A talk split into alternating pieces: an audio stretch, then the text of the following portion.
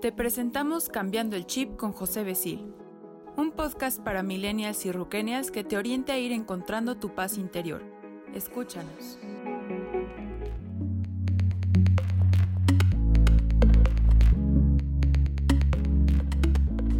Buen día millennial, buen día a todos los que nos escuchan. José Besil, aquí en tu programa Cambiando el Chip te presenta el día de hoy un programa padrísimo, como siempre. Ya sabes, para mí siempre son muy padres mis programas porque me generan mucha conciencia de vida, me hace conocer y ver lo que a veces no me doy cuenta y es lo que yo llamo despertar. No darme cuenta de las cosas, pues me hace como de que ir caminando como si fuera sonámbulo ¿Qué pasó hoy? ¿Qué pasó ayer? Pues no lo sé. ¿Qué pasó en la mañana? ¿Qué está pasando ahorita? Y muchas veces es el pensamiento el que no nos deja estar tranquilos. Por eso, hoy te voy a presentar un programa que me han sugerido y que me gusta porque se adapta a toda esta parte de la conciencia de vida. ¿Qué tantas historias te has contado? Ay, jole, cuántos sueños, ¿verdad? Y fíjate que eh, soñar no es malo y, buscar e, esa parte de la proyección de lo que yo quiero hacer y proyectar mi vida y buscar lo que siento para generar, crear, dices, extraordinario. Pero si partimos de la base de las historias que me he creado en mi cabecita, ¿cuántas veces yo veo a una persona que me habla en un tono de voz y luego, me siento porque creo que me está regañando, que me está insultando, que me ofendió, no sé cuántas cosas pasan por la cabeza cuando alguien del otro lado dice alguna expresión. Y muchas veces esa expresión no, no conlleva a buscar la ofensa, ni tampoco conlleva a buscar la disminución de la persona. Puede ser, sí, no, no lo niego, de que alguien pueda tener la intención de hacerlo pero la mayoría de las veces es cómo tomo yo las cosas, cómo veo yo lo que sucede a, mi alrededor, lo que me sucede en este momento. Mi querido millennial, a veces malinterpretamos, a veces creemos y juzgamos. Y fíjate que al hablarte de esto, te hablo directamente de lo que es la interpretación de lo que yo estoy haciendo o de lo que yo entendí.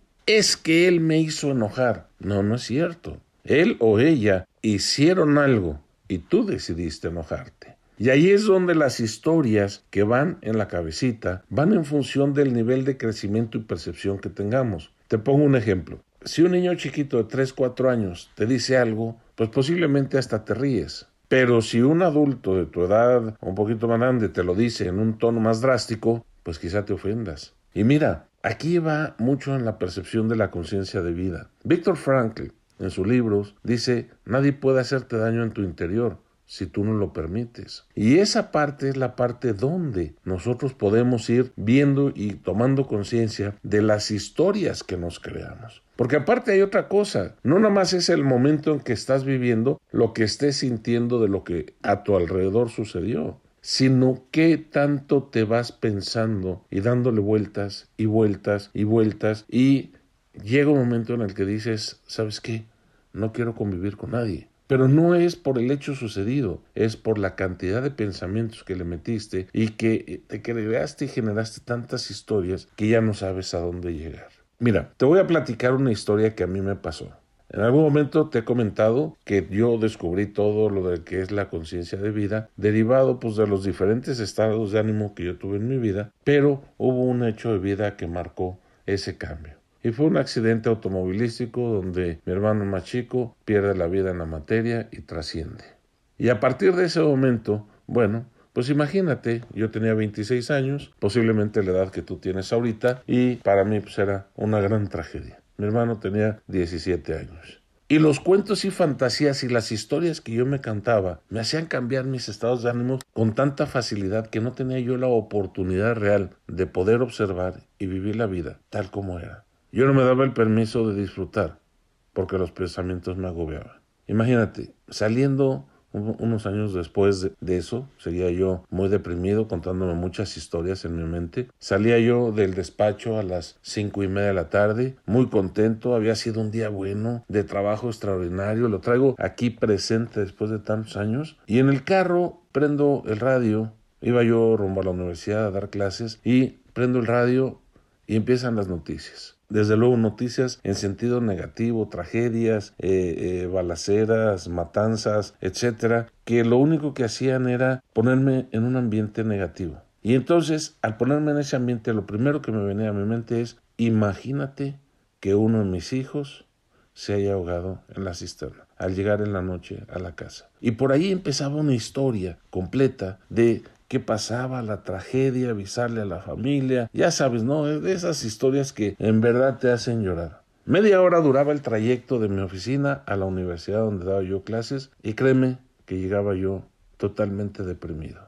Había salido yo muy contento del despacho porque había sido un muy buen día. Pero luego las historias, la mente, mis pensamientos me hicieron guiarme hacia un lado negativo dentro de mí que acabé muy triste. Y esas tristezas, si te fijas, sí fueron por un hecho real de hace muchos años, pero en ese momento eran producto de mis pensamientos. Por eso, al momento que te digo que tantas historias te has creado, pues es donde en realidad podemos observar qué es lo que está sucediendo a nuestro alrededor. Pero a nuestro alrededor, primero, habrá que ver hacia el interior. Créase una historia romántica, bonita, por disfrutar el momento, por saber que es este, pues una pequeña fantasía que uno está teniendo, pues yo creo que es muy válido porque es parte también de la mente creativa de los ejercicios que nosotros podemos hacer. Pero cuando ya empieza a influenciar ese pensamiento sobre nuestros sentimientos, entonces, ojo, hay algo que estamos haciendo que está perturbando nuestro interior. Muchas veces ese tipo de historias te llevan o a los miedos, a final de cuentas, o a las tristezas, o a emociones de duda, o inclusive te pueden llevar hasta la inseguridad. Otra de las historias que yo recuerdo, y no sé si, si a ti, principalmente a los varones o, a mujeres que ahora les gusta también entrar a la vida ruda, pues llegaste a pensar que en caso de un asalto, pues tú tienes la capacidad de quitarle la pistola al asaltante, de, ser el héroe del grupo de los amigos y que todo el mundo voltee a verte para decir, órale con este. Sí que tuvo una acción y salió adelante. Está cañón. Y fíjate, esa es una historia que me estoy haciendo.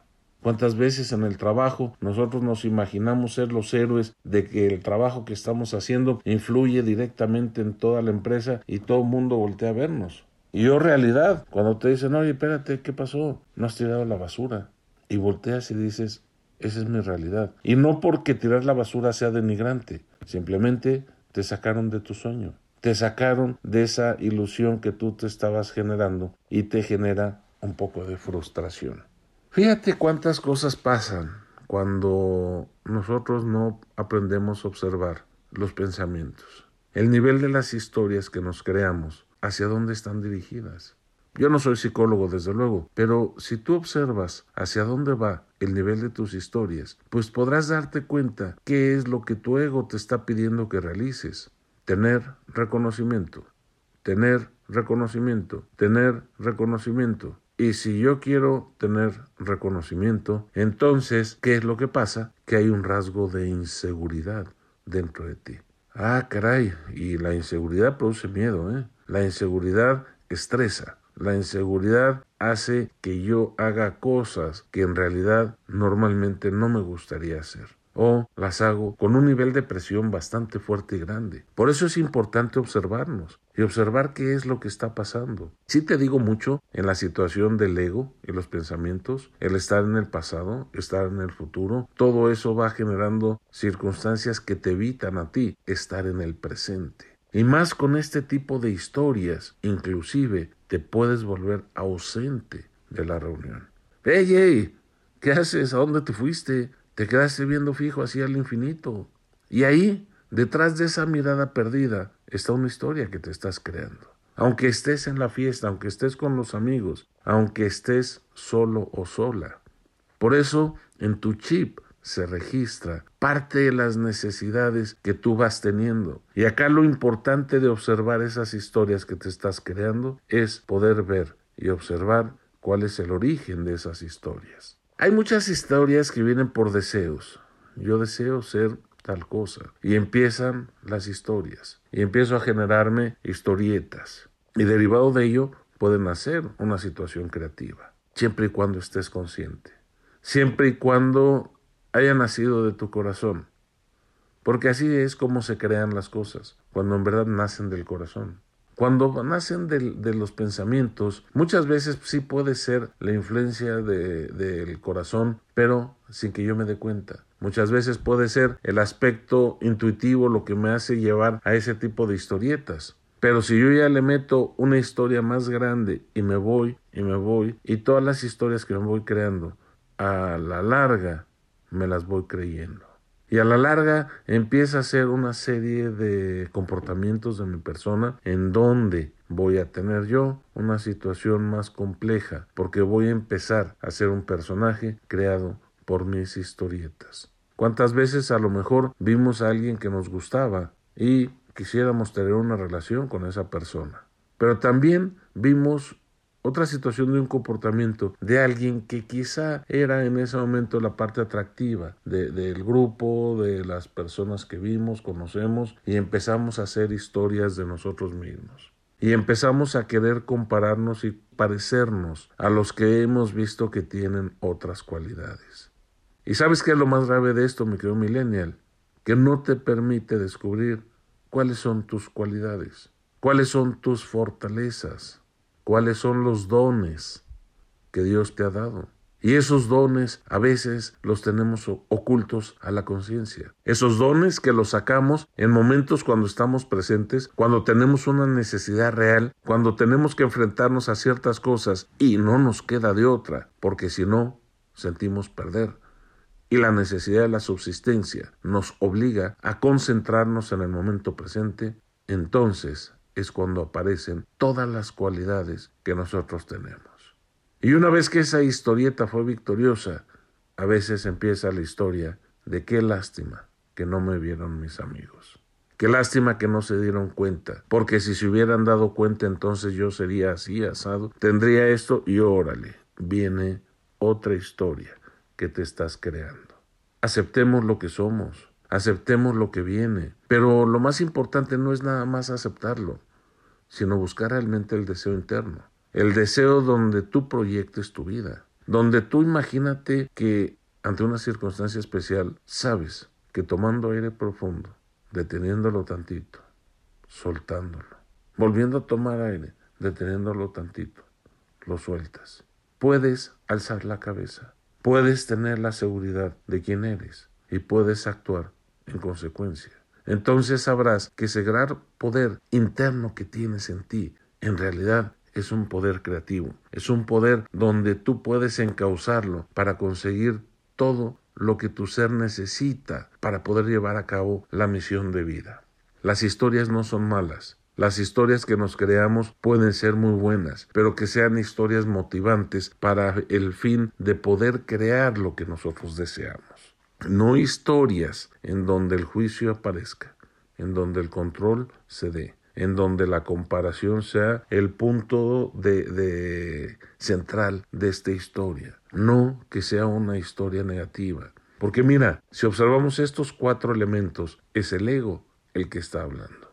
Sin embargo, si la historia que te estás creando te da paz, te da tranquilidad, te da energía, te da fuerza, es porque estás en el presente. Es porque tu corazón te está mandando al cerebro las señales de lo que deseas en verdad hacer. Y desear viene del corazón, desear viene de la naturaleza para que tú puedas encontrar esa grandeza interior que te hace surgir y resurgir, crecer y dar todo para la vida.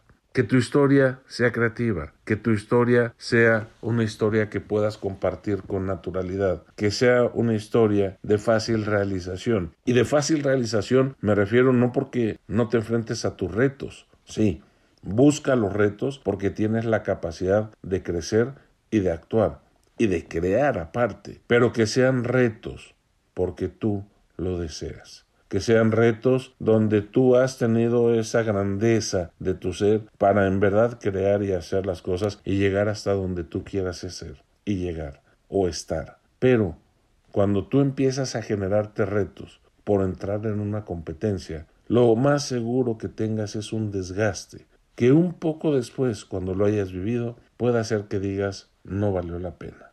Eso sería en un sentido de valorar la actividad. Pero si después de un tiempo dices, no valió la pena, pero aprendí todo eso, entonces sí te puedo asegurar que es la enseñanza más grande que la vida te pueda dar. ¿Pero por qué? Porque tomaste conciencia de lo que tus historias te estaban revelando. Y es cuando de situaciones apremiantes tú tienes la oportunidad realmente de tomar conciencia para que en consecuencia puedas buscar el aprendizaje de ese día, de esa actividad, de ese momento. El crear historias en realidad te puede ayudar a proyectar tu vida cuando las haces conscientes, cuando no te enredas en ella, cuando el nivel de tus sentimientos te producen paz, te producen tranquilidad. Entonces es cuando tus historias en verdad están hechas de una situación amorosa en donde el poder creativo se puede dar en ti.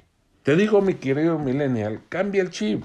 Cambia la forma de ver las cosas. Observa tus historias que te estás creando. Observa los sueños que tienes. Observa sobre todo los deseos de tu corazón. Vivir desde el interior, aceptando la esencia de vida, la grandeza de lo que es y soy, sabiendo de dónde vengo y a dónde voy, puedo encontrar realmente en mí un poder creativo como hijo de Dios, como hijo del universo, como hijo de esa fuerza suprema, como tú le quieras llamar, en la cual puedo adaptar esa experiencia en la materia para bien de mi ser espiritual con los cuerpos álmicos que yo vaya teniendo, con la gente que yo vaya compartiendo. Por eso, cambiando el chip, te desea que tu sueño se haga realidad, que la grandeza de tu ser encuentre todos los dones y que todo lo que hagas en verdad te traiga paz y armonía. Soy José Besil, cambiando el chip.